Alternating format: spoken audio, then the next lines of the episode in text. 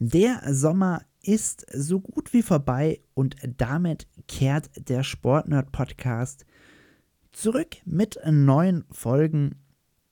Und wie kann man diese besser einleiten als mit einem großen Rückblick auf die großen Turniere, die ich mit der diesjährigen Tour de France einleiten möchte?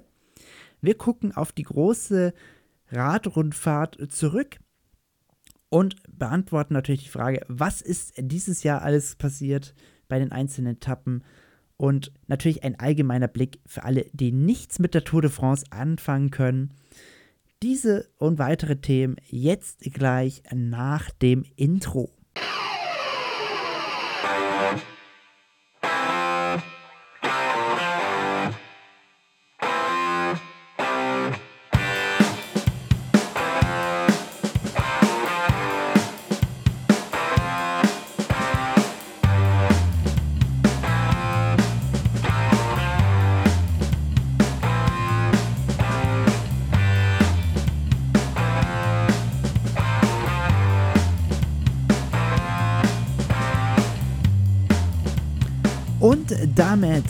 Hallo und herzlich willkommen zu einer neuen Ausgabe des Sportnerd Podcasts. Mein Name ist Andreas, freut mich, dass ihr euch mal wieder dazu entschieden habt, einzuschalten.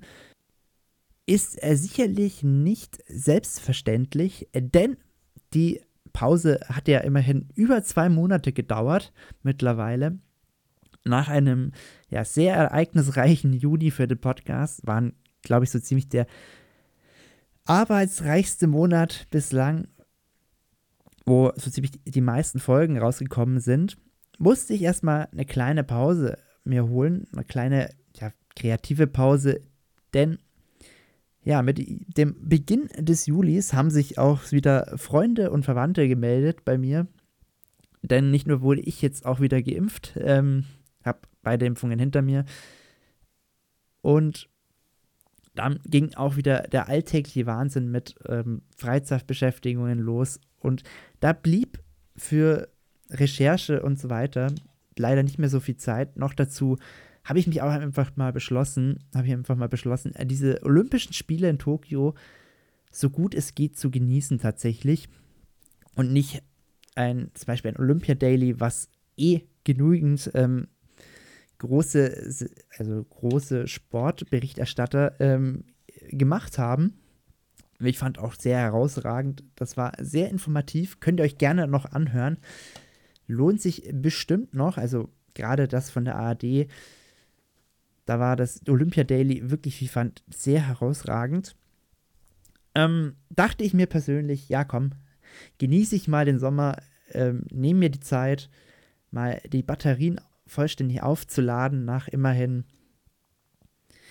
einigen Monaten jetzt ähm, in Corona, der blöd ausgedrückt, Isolation, aber ihr wisst, wie ich es meine. Ihr wart wahrscheinlich genau in derselben Situation, habt wahrscheinlich auch diesen Sommer hoffentlich gut genossen, habt hoffentlich auch eure Impfungen hinter euch gebracht. Und ich denke, mit diesem neuen Schwung gehen wir mutig voran in den Herbst, der sicherlich noch mal eine große Herausforderung birgt hoffen wir mal, dass wir da ohne Lockdown oder ähnliches durchkommen.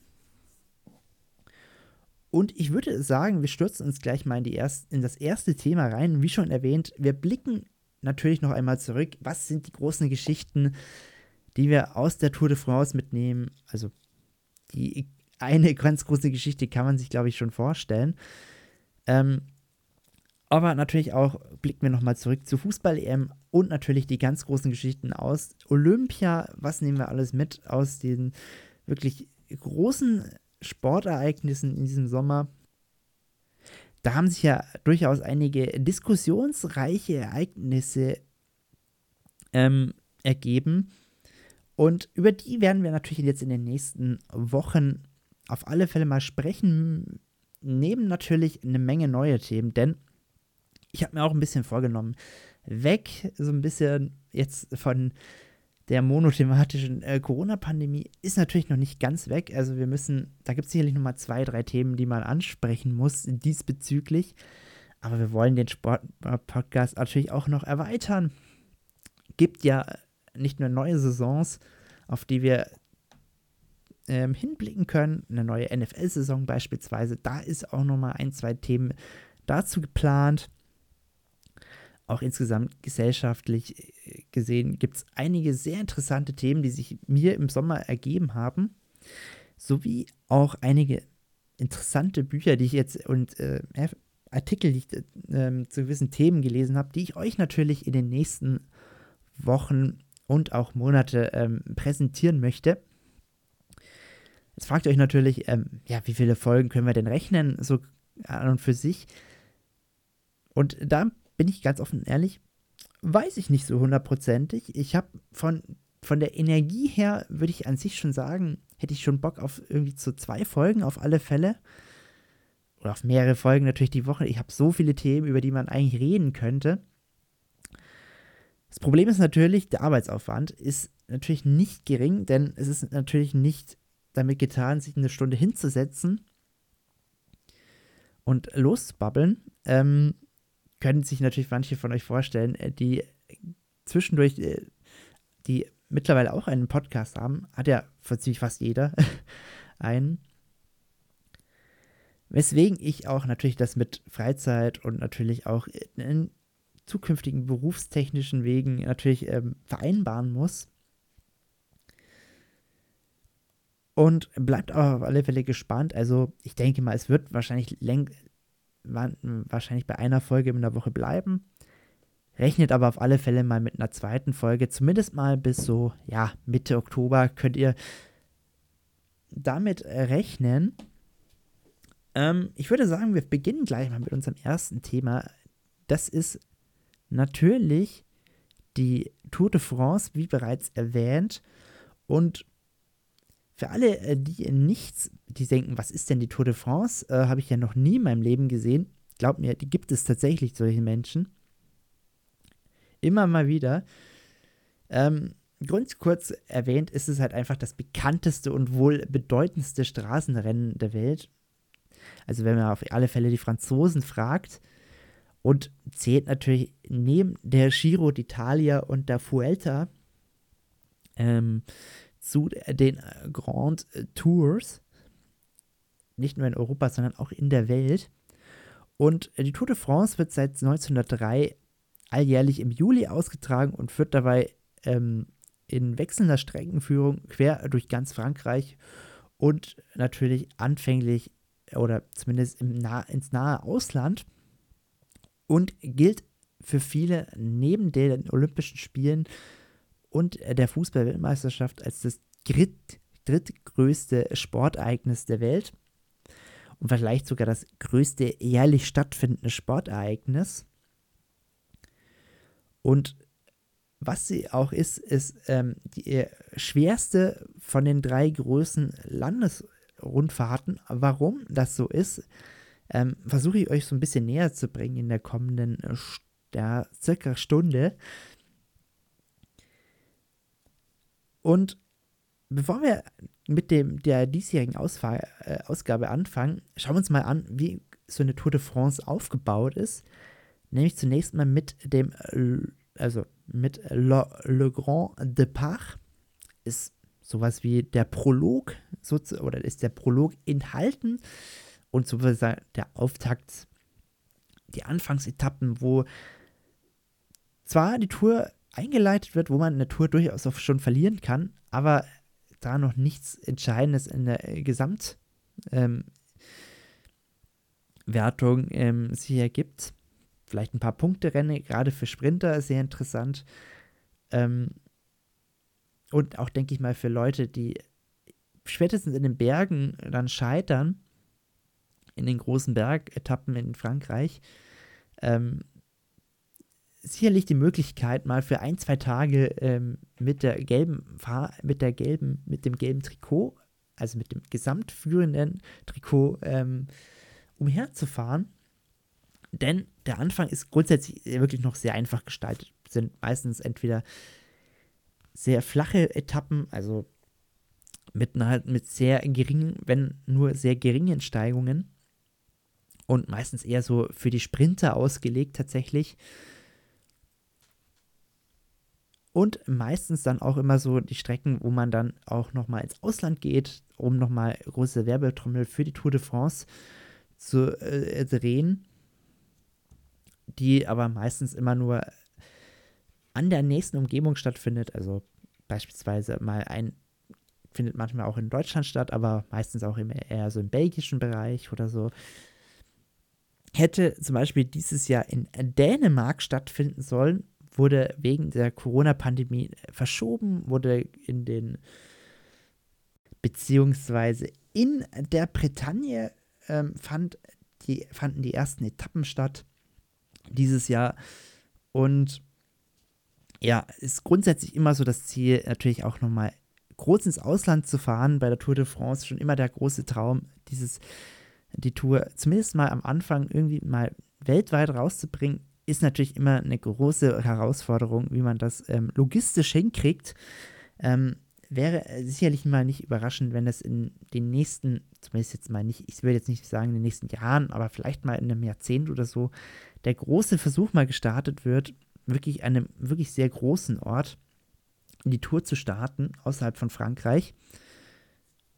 Und wie schon gesagt, ist grundsätzlich mal noch nicht der große entscheidende Punkt, wie schon gesagt, wie gewinnt man für die Gesamtwertung, die man ja nur gewinnt, indem man halt über den Gesamttour verteilt ähm, die schnellste Zeit hinlegt, blöd ausgedrückt, oder die wenigste Zeit braucht für alle Etappen insgesamt, was sich dann natürlich erst in den Bergetappen, die danach dann stattfinden, ähm, herauskristallisiert. Aber was man tatsächlich für die ersten, bei den ersten Etappen schon sammelt, sind die sind Punkte, bei die man sich durch ähm, immer wieder eingestreute Zwischensprints ähm, sammeln kann. Und da kriegt man ja auch mit dem grünen Trikot, ähm, kann man etwas abstauben was ja durchaus auch ähm, sehr groß und bedeutend ist. Insgesamt gibt es äh, viele weitere Trikots. Ähm, wundert euch nicht, wenn ihr eine Übertragung in den nächsten Jahren mal so ein gepunktetes sieht. Das ist zum Beispiel für die Bergwertung, ein weißes für die Nachwuchswertung zum Beispiel, also wo halt gerade ähm, äh, äh, Fahrer unter 25 ausgezeichnet werden. Dann gibt es noch äh, diverse weitere Anerkennungen, wie zum Beispiel eine Mannschaftswertung oder der kämpferischste Fahrer, wo es dann auch nochmal ein bisschen Preisgeld zum Beispiel gibt und so eine rote Rückennummer. Wie schon gesagt, gibt es äh, diverse Auszeichnungen. Also es lohnt sich auch, auch wenn man in außerhalb äh, jeglicher Chance vielleicht mal ist bei der ähm, Gesamtwertung, sich zu bemühen bei der Tour de France und bei jeder Etappe dabei bleiben. Grundsätzlich muss man aber sagen, nach dieser kurzen Einführung kommen da ähm, circa 20 harte Etappen auf einen zu. Also wahrscheinlich dann eher so nach der Einführung so 17, so, so um die 15 Etappen auf einem zu, die extrem hart sind. Das sind meistens immer wechselnde Kurse, die werden immer so in einem Art Hexagon ähm, eingezeichnet auf der Karte. Und ob man sie jetzt im Uhrzeigersinn fährt oder nicht, ähm, wird regelmäßig gewechselt tatsächlich. So sind eher die sprintfreundlichen Flachetappen im Norden sind eher im Norden geprägt, bevor es dann halt wirklich in die Pyrenäen geht oder in die Al und in die Alpen. Und grundsätzlich mal, wenn man es auch von der Reihenfolge her auch je nach Uhrzeigersinn tätig. So fährt man zum Beispiel zuerst in den Alpen, ähm, wenn man in der Gegenrichtung gefahren ist, oder wenn man im Uhrzeigersinn gefahren ist, dann fährt man zuerst in den Alpen. Wenn man gegen, in, gegen, in der Gegenrichtung gefahren ist, dann zuerst in den Pyrenäen. Und die besonders spektakulären Bergetappen werden dabei bevorzugt auf das zweite und dritte Wochenende im Verlauf der Tour gelegt. Also vielleicht mal da, vielleicht mal so ein bisschen auf den Kalender dann gucken, wenn ihr euch tatsächlich für die sehr, sehr harten Bergetappen interessiert, die auch wirklich dann sehr zäh werden. Also, da kann ich euch jetzt schon mal sagen, das sind teilweise, wenn du dann 10 Kilometer lang ähm, einen Anstieg von knapp 30, 40 Prozent hochfährst, das ist ähm, erwarten zwar sehr anstrengend. Und tatsächlich auch sehr wichtig, da ja die Tour immer im Juli stattfindet, ähm, sodass tatsächlich während der National französischen Nationalfeiertagen halt immer auch wirklich die, wo dann wahrscheinlich auch die meisten dann die Rennen gucken, da werden dann auch wirklich die ereignisreichsten Etappen reingelegt. Da hofft man sich natürlich möglichst eine große Zuschauerschaft am, Renn, äh, Renn, äh, am Renngeschehen teilhaben zu lassen. Und ergänzend dazu finden auch in den Mittelgebirgen ähm, Vogesen und Zentralmassiv äh, Bergetappen statt, wenngleich diese vom Schwierigkeitsgrad her nicht mit jenem Hochgebirge äh, zu vergleichen sind. Und ähm, die flachen Etappen zwischen den zwei Gebirgen nennt man übrigens auch dann die Übergangs- oder Überführungsetappen, wo sich die Fahrer so ja, vergleichsweise ein bisschen entspannen können, tatsächlich. Auch mal gerne werden halt mal so zwei Zeitfahren eingestrichen äh, oder eingesetzt die halt meistens, äh, die zweite findet meistens immer kurz vorm Ende statt, also meistens immer der Vortakt, Schlussetappe nach Paris.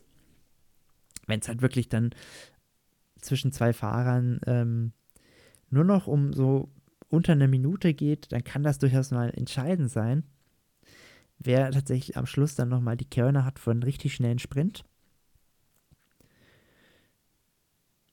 Im Einzelzeitfahren. Ähm, vereinzelt wird das Einzel erste Zeitfahren nicht als Einzel stattfinden, sondern halt tatsächlich ähm, als ein Bergzeitfahren oder halt mal auch als Mannschaftszeitfahren ausgetragen. Das ist aber auch eher selten. Also ihr seht schon, da ist schon eine gewisse Struktur drin in der Tour de France. Auch wenn ich schon gesagt habe, dass sich das öfters mal wechselt. Das liegt eher so an dieser einzelnen Streckenführung jeweils. Mal geht es durch andere Dörfer, mal geht es bei den Bergetappen durch andere Pässe durch. Ähm, da liegen eher so in den Details immer so die Unterschiede. Denn natürlich jedes Dorf will sich natürlich gerne mal ähm, rausputzen für die jeweilige Touretappe. Da wird dann auch gerne mal ein neuer Asphalt zum Beispiel ähm, für die Fahrer ähm, bereitgestellt. Beispielsweise.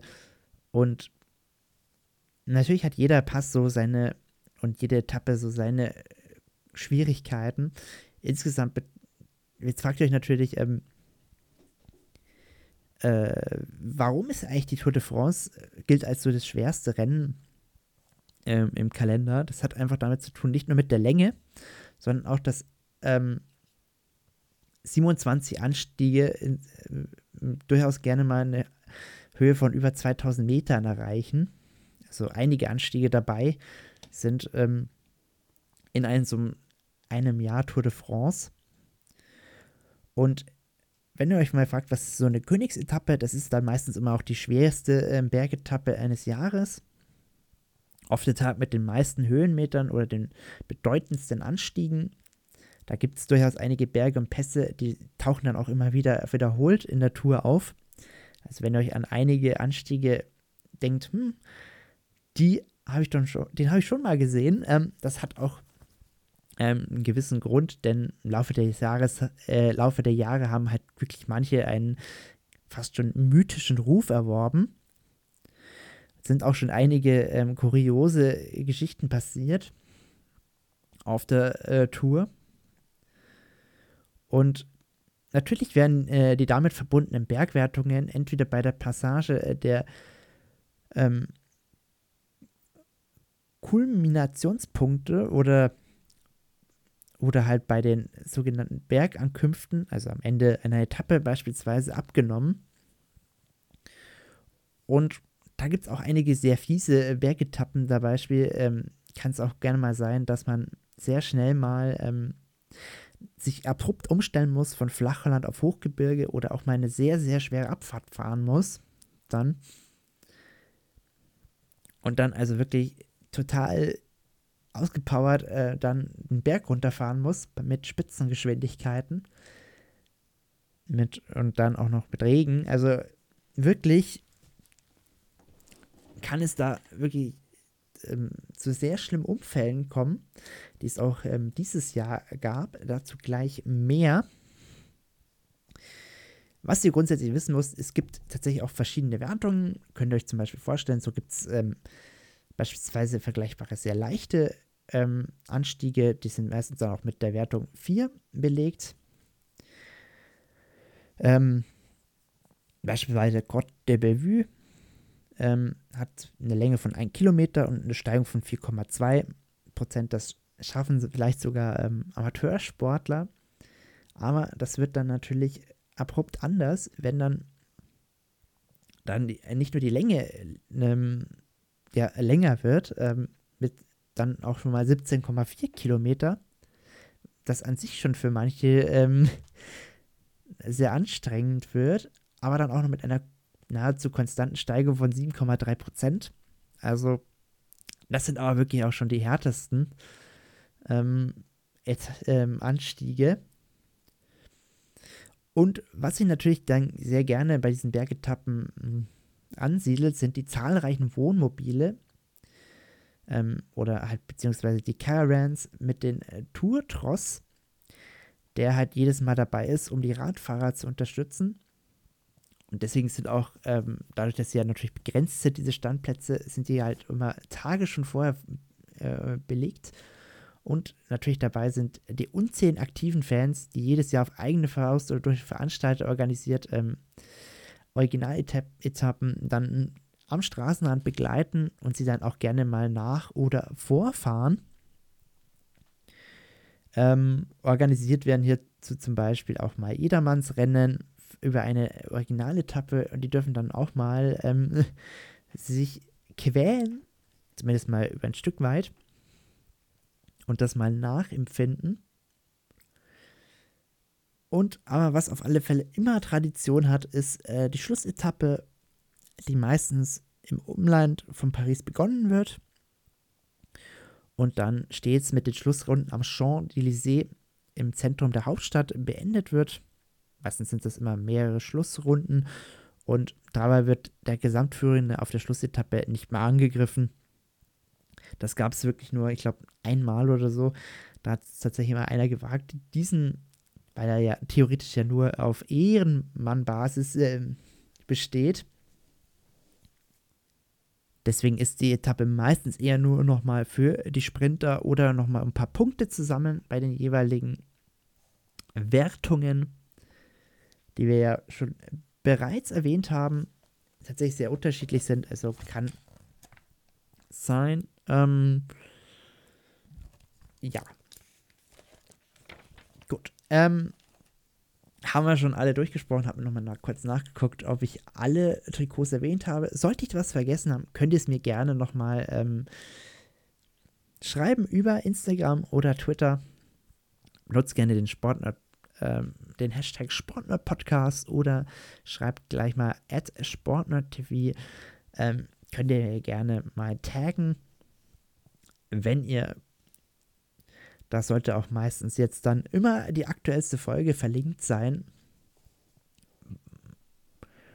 Damit ihr ja keine Folge verpasst, könnt ihr natürlich auch gerne den Podcast auf der Plattform eurer Wahl ähm, folgen und gerne, wenn es geht, eine Bewertung dalassen. Freue mich, denn jeder kleinste Support hilft diesem Podcast tatsächlich und auch meiner Motivation natürlich ähm, weiterzumachen, wenn es tatsächlich vielen Leuten gefällt. Oder zumindest so vielen, wie es geht. Könnt ihr euch dann vorstellen, wahrscheinlich ähm, freut man sich sehr darüber und gibt ihm, gibt einem natürlich einen nötigen Schwung mit in die Sache, in die Recherche und so weiter. Könnt ihr euch vielleicht vorstellen. Ähm, äh, Tour de France ist zwar wirklich ein sehr großes, eine sehr große Veranstaltung. Und ähm, das wurde natürlich sie früher auch immer groß beworben, tatsächlich. Ähm, lief ja früher dann auch wechselweise immer bei ARD und ZDF und wurde tatsächlich als das große Turnier äh, behandelt was es auch war. Ähm, heutzutage hat die Tour immer so einen sehr schweren Stand tatsächlich. Ähm, sei es tatsächlich in der Allgemeinbetrachtung als auch natürlich ähm, der Radsport an sich. Denn das leidige Thema Doping ist gerade beim Radsport immer ein Thema, was immer mitfliegt.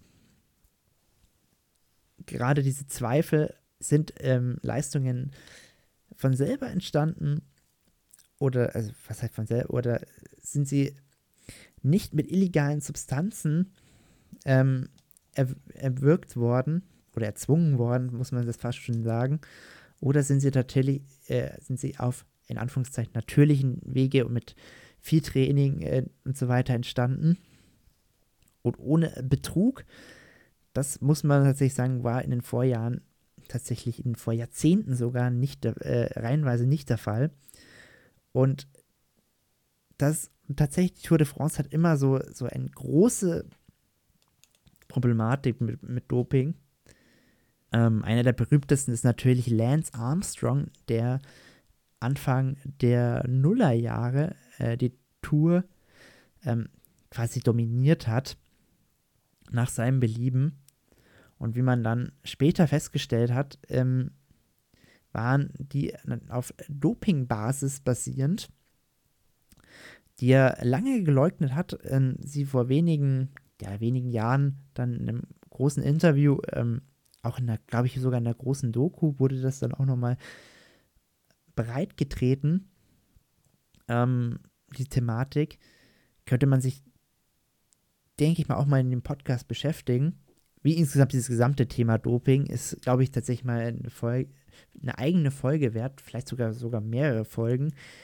Denn ähm, systematisches Doping ist tatsächlich schon quasi mit dem, mit dem Anstieg der Ansprüche bei der Tour ähm, ein ständiges Thema natürlich und immer die Frage, was, wie kann man mehr Entertainment ähm, auf sauberer Basis ähm, oder immer so diese, dieses zweischneidige Schwert, mehr Unterhaltung auf Kosten natürlich von mehr Dopingfällen oder mehr Leistung auf, auf und was ist noch was ist noch im Rahmen des Menschen äh, ohne Doping möglich da es ja immer höher und immer weiter gehen muss, von den Leistungen her. Und das hat dann zwischenzeitlich sogar dazu geführt, dass sich ähm, die ARD und ZDF dann auch äh, teilweise sogar schon dauerhaft ähm, ausgestiegen sind aus äh, Jahren. Also zum Beispiel 2008 wurden einige während der Tour äh, ähm, laut und das hat halt dann zum Beispiel den ZDF dazu bewegt, bis heute nicht mehr zurückzukehren. Also ihr seht schon, Doping, ähm, ein großes, großes Thema.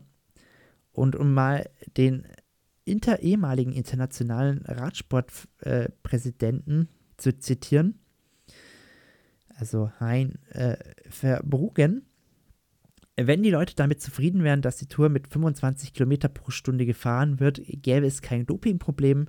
Wenn man aber 42 Kilometer pro Stunde will, gibt es nur einen einzigen Weg, das zu erreichen mit Doping.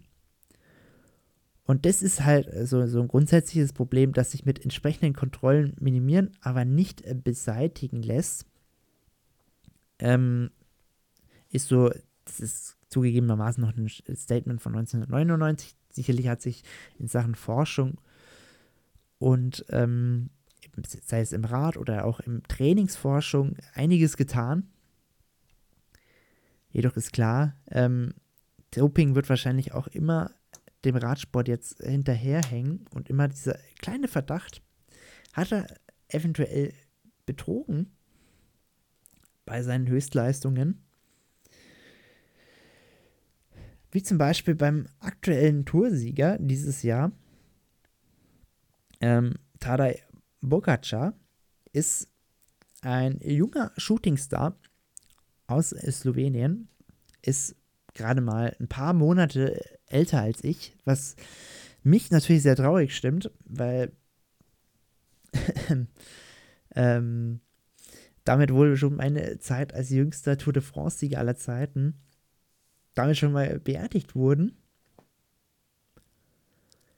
Nein, aber im Ernst, ähm, ein absoluter Shootingstar seit 2020 konnte er jetzt schon zum zweiten Mal die Tour de France gewinnen.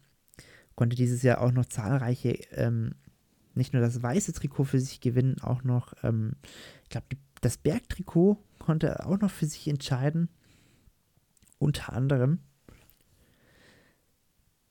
Also drei ähm, Trikots gleichzeitig für sich äh, gewinnen. Etwas, was nur sehr, sehr wenigen bislang gelungen ist. Natürlich schwingt, wie schon vorher erwähnt, natürlich immer auch die Doping-Verdächtigung Verdächtigung mit bei seinem Gesamtsieger. Vor allem für einen Nachwuchsfahrer aus, ähm, für einen Nachwuchsfahrer mit derart außergewöhnlichen Leistungen ähm, gibt es natürlich immer die Problematik, ist immer der Zweifel dabei und gerade bei so einem Team wie, ähm, ähm, wie bei Team Emirates ähm, oder Emirates, ähm, ein Team, was durchaus schon Erfahrung gemacht hat mit Doping, zum Beispiel der Teamboss Mauro Gianetti, der war als Manager des Teams Sonir Duval um Erzdoper Riccardo Ricco ähm, 2008 in einen der wohl größten Skandale der Tour de France verwickelt. Ja, erinnern wir uns zurück, 2008, der Grund, warum ARD und ZDF ausgestiegen sind. Ähm, und auch der Tourboss Christian Prudhomme nannte den Schweizer einen Mann von schlechtem Ruf.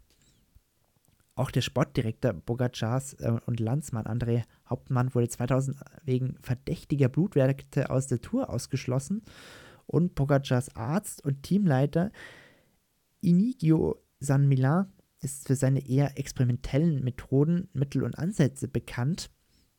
Also, ähm, Pogacar wird sicherlich kaum diese Zweifel nachhaltig ausräumen können, schon gar nicht mit durch einen erneuten Toursieg. Ähm, vielleicht am ehesten doch noch maximale Transparenz, das ist die einzige Möglichkeit. Denn man muss klar sagen, diese Unschuldsvermutung gilt im Radsport seit den skrupellosen Machenschaften rund um die Jahrtausendwende nur sehr, sehr bedingt.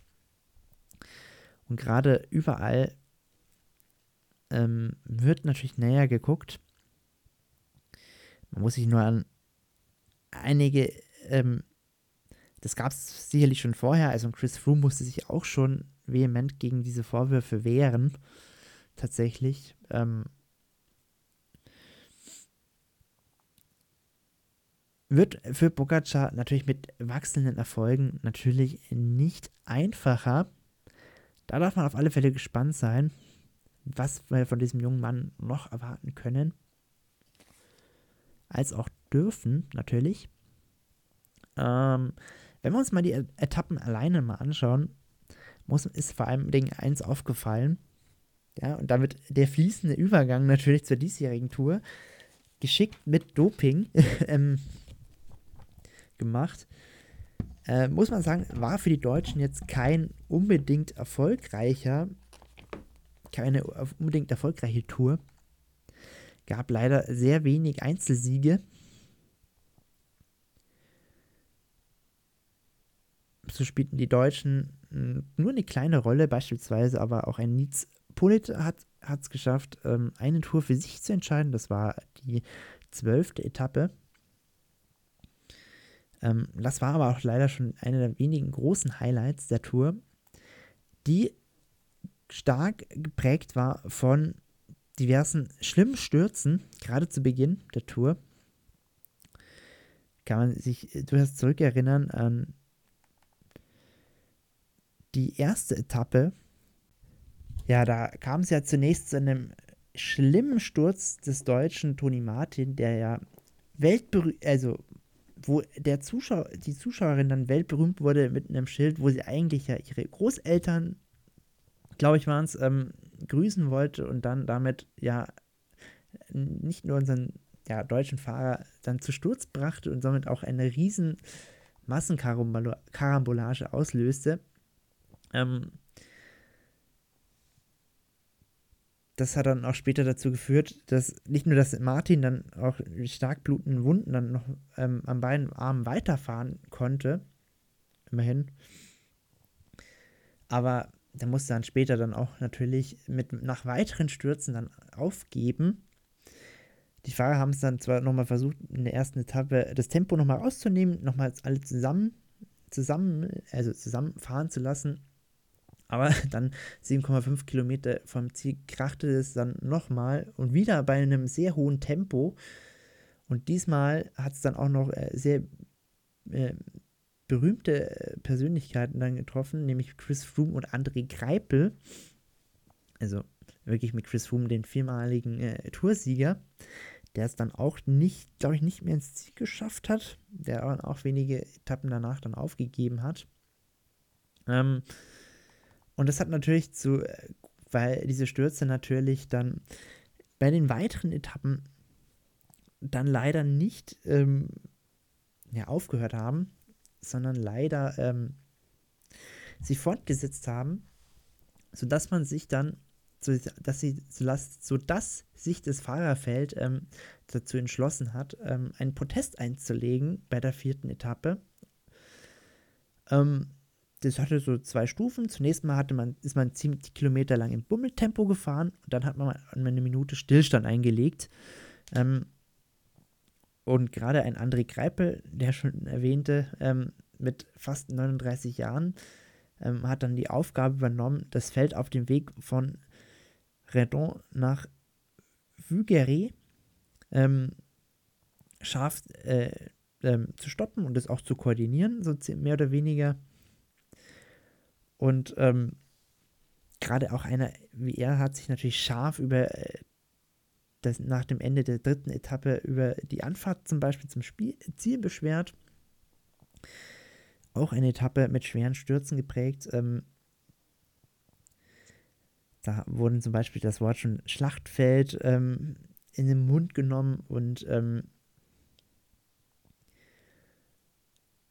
ähm scharfe Kritik am Design ähm, von Finals, von den Finals ähm, gezogen. Und ähm, auch natürlich nach dem Ärger über die Streckenführung ähm, brach dann auch schnell eine Debatte über das Bild, das der, der Radsport derzeit abgibt, angesichts von den ähm, auf den Asphalt schmetternden Körpern. Und das auf der größten Bühne, die halt der Sport zu bieten hat, wie bereits erwähnt, ähm, gerade auch viele dabei, die ja schon bereits ähm, Kinder und äh, eine Frau zu Hause haben, vielleicht auch schon Kinder zu Hause haben und ähm, fragt man sich natürlich, ob man sowas dann noch in den Radsport schicken möchte, aus Familiensicht. Teilweise lagen ja auch dann Fahrer mehrere Tage lang noch im Krankenhaus, zum Beispiel ähm, Ignatas ähm, Konovalo, Konovalovas, bereits am ersten Tag ein Fahrer, ähm, der verloren ging, leider, der dann auch noch ein paar Tage danach noch im Krankenhaus verbringen musste nach seinem Sturz. Und das ist auch nicht unbedingt ein Bild, das der Radsport unbedingt raussenden möchte laut äh, diverser Sportdirektoren. Ähm,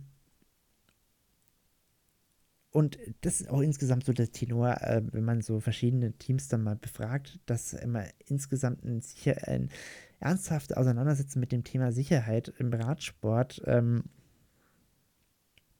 außer, ähm, sich zusammengesetzt werden muss und tatsächlich der Dialog zwischen Fahrern, Teams, Rennveranstaltungen und Weltverband ähm, gesucht werden muss, ist natürlich noch sehr schwierig und scheint wohl auch nur ein frommer Wunsch zu bleiben, denn stattdessen wird man natürlich, gibt man sich gegenseitig die Schuld bei den Unfällen. Wenn man den UCI-Präsidenten zum Beispiel fragt, ähm, David Laparen, Lapardien, ähm, in diesem ähm, wo zum Beispiel ähm, einer seiner, in einem seiner Geburtsorte ähm, eine der ähm, berüchtigten Zielstürze passiert sind. So war das nicht, lag das nicht an der Streckenführung, sondern an der Unaufmerksamkeit der Fahrer oder der Nerv und der Nervosität im Feld. Naja, wenn man das mal aus der ähm, Aussage machen kann, hm, naja. Und auch der Streckenchef der Tour de France ähm, wies die Kritik zurück. Ähm, es ist immer einfacher zu sagen, dass es gefährlich ist, aber man muss erkennen, dass es immer schwieriger wird, ähm, Zielorte zu finden, hat er das begründet. Und es ist ja tatsächlich ähm, schwieriger geworden für Streckendesigner, geeignete Wege zu finden, denn in Ortschaften und Städten stellen Verkehrsinseln und Temposchwellen und Kreisverkehr, Kreisverkehre, die den Autoverkehr entschleunigen sollen, als ja, eben Hindernisse dar, die halt für ein Radrennen sehr störend sein können und meistens auch immer dann ähm, die großen Unfälle auslösen.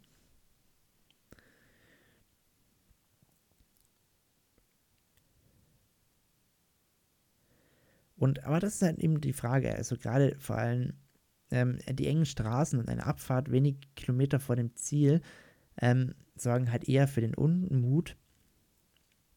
Da natürlich jeder Fahrer möglichst weit vorne sein will.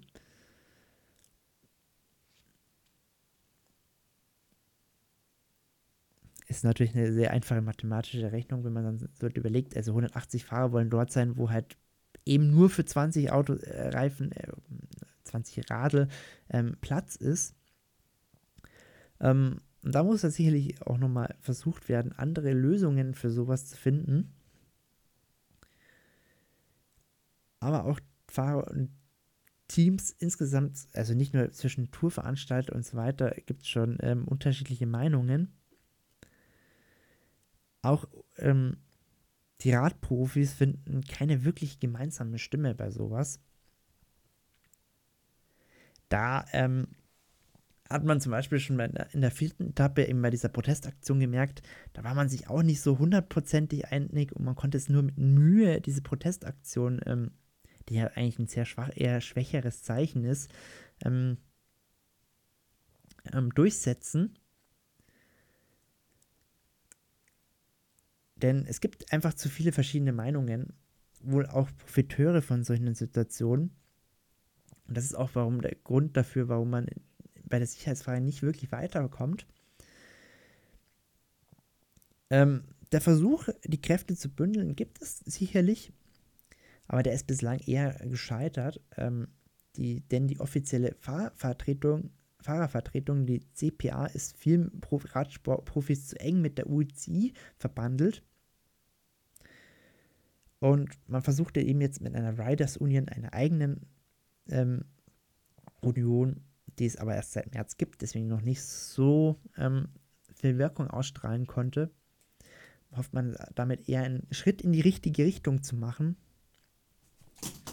und tatsächlich dann auch mal eine unabhängige, ähm, natürlich auch mit Radprofi, ehemaligen Radprofis besetzte ähm,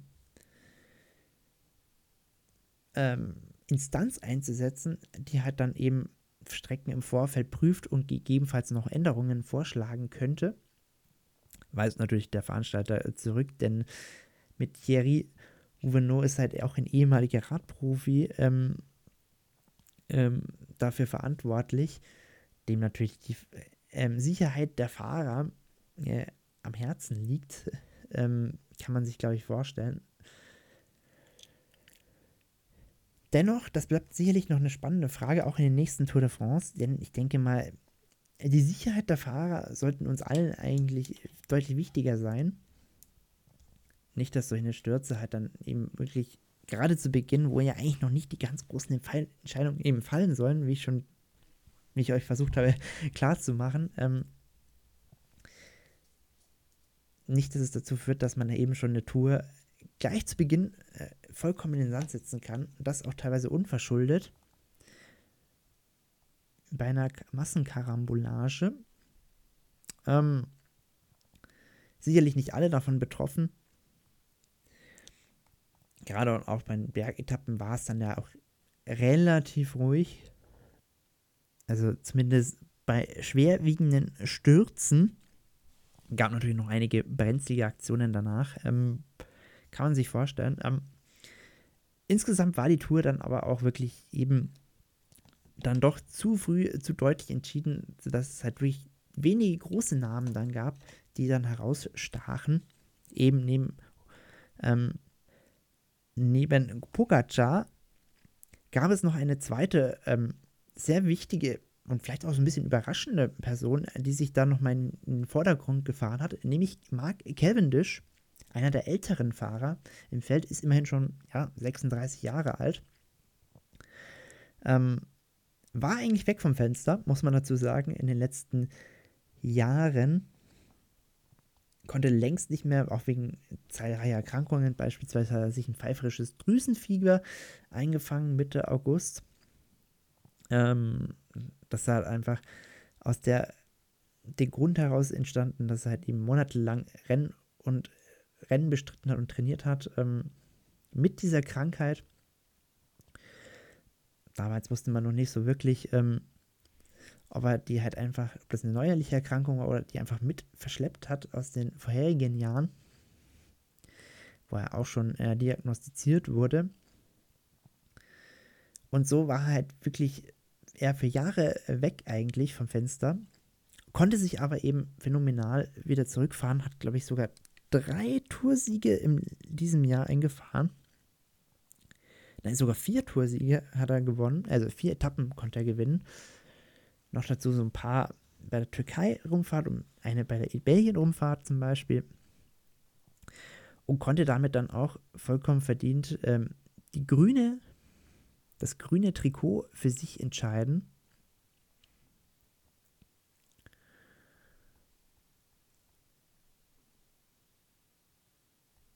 Also äh, die Punktewertung, ähm, das auch relativ deutlich, ähm, auch wenn er ähm, konnte auch mit den letzten Siegen in der, Tour de France sich mit 52 Etappensiegen bei Grand Tour zu den erfolgreich, zählt jetzt zu den erfolgreichsten Sprintern im Straßenradsport.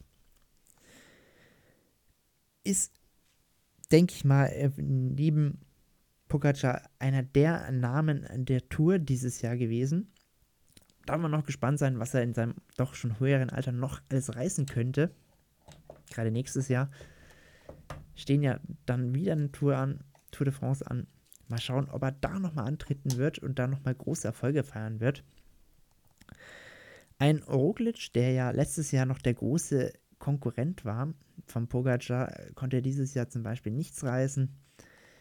Ähm, bei der Straßenrundfahrt in, in, Tokio beispielsweise danach, wo ja ähm, Pogacar, ähm, Pogacar nur Dritter wurde,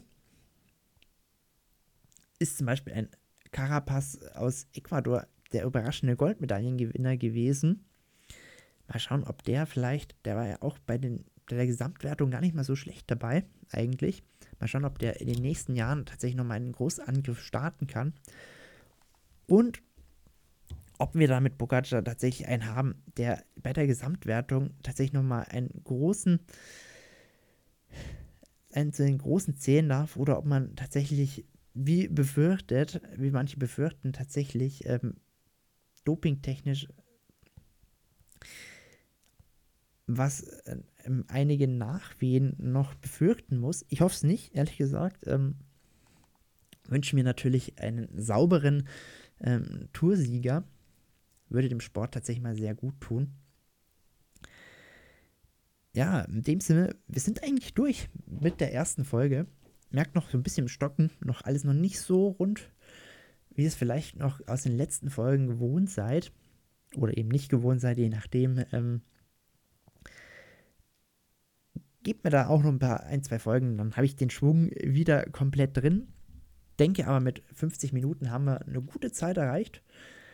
Ganz kurz vielleicht noch: Frauen ähm, ist ja auch mal so ein schwieriges Thema. Wann gibt es denn in der Tour de France der Frauen? Ähm, wurde ja und mit Unterbrechungen zwischen 1985 bis 2009 dann ausgetragen, war natürlich deutlich kürzer und deutlich ähm, von der Bedeutung her natürlich nicht so groß wie die normale, also die Tour de France der Männer. Aber mittlerweile hat man wieder das größere Verlangen danach, wieder eine stattfinden zu lassen. Finde ich auch richtig, ehrlich gesagt. Ähm, meiner Meinung nach kann, muss es meiner, um den Frauenradsport äh, voranzubringen, tatsächlich auch eine große Tour de France der Frauen geben, die von den Männern natürlich ähm, quasi als, als Sprungbrett genutzt werden kann. Um auch den Frauenradsport weiterzuhelfen. Falls ihr euch fragt, was noch zum Thema Corona gewesen ist, war jetzt relativ ruhig, trotz eines ja, hoch ähm, Corona, stark ansteigenden Corona-Risikogebiet ähm, wie Frankreich. Ähm, warum ist ja auch ganz klar, weil natürlich die Fahrer sich in einer Art Bubble mal wieder befanden haben. Ähm, könnt euch da gerne auch die Radsportfolge dazu anhören. Gibt es auch zum Thema Corona. Ähm, wieso das bei der Tour letztes Jahr schon eigentlich ziemlich gut gelaufen ist bis auf bei Simon Geschke bei den Turnier, bei den Olympischen ähm, Sommerspielen, der hat eine sehr teure, leider eine sehr teure Fahrt, äh, Erfahrung machen müssen. Leider ist er im Vorfeld der Tour, äh, also der, des Turniers, ähm, erkrankt und dann ähm, konnte er zum einen nicht mitmachen, musste dann auch noch 14 Tage in Tokio bleiben, natürlich, bis das bis der positive Befund natürlich abgeklungen ist. Bei ihm durfte natürlich nur in einer sehr strikten Quarantäne bleiben, hat sich natürlich auch ähm, beklagt drüber. Ähm, war sicherlich keine schöne Situation für ihn. Hat natürlich versucht, ähm, die Tour in sein Hotel nachradeln zu können. Ja, sehr bitter für die Deutschen. Tatsächlich denke ich mal, ähm, auch wenn wahrscheinlich äh, Platz 10, glaube ich, ist, glaube ich, schlussendlich rausgekommen. Ist jetzt kein schlechtes Ergebnis, klar. Man hofft immer, dass der eine deutsche Athlet dabei ist, der eine Medaille holt bei solchen Turnieren. Der war leider dieses Jahr nicht, also bei den diesjährigen Olympischen Spielen nicht dabei. Ja, dann habe ich es aber wirklich, ähm, man darf gespannt sein, was uns in den nächsten Jahren erwartet. Ähm, was uns zum Thema Doping, wie schon gesagt, da machen wir nochmal eine eigene Folge und wünsche euch, damit entlasse ich euch jetzt aus dieser Folge, wünsche euch noch wunderschöne Tage. Bis zum nächsten Mal. Bis dann und ciao.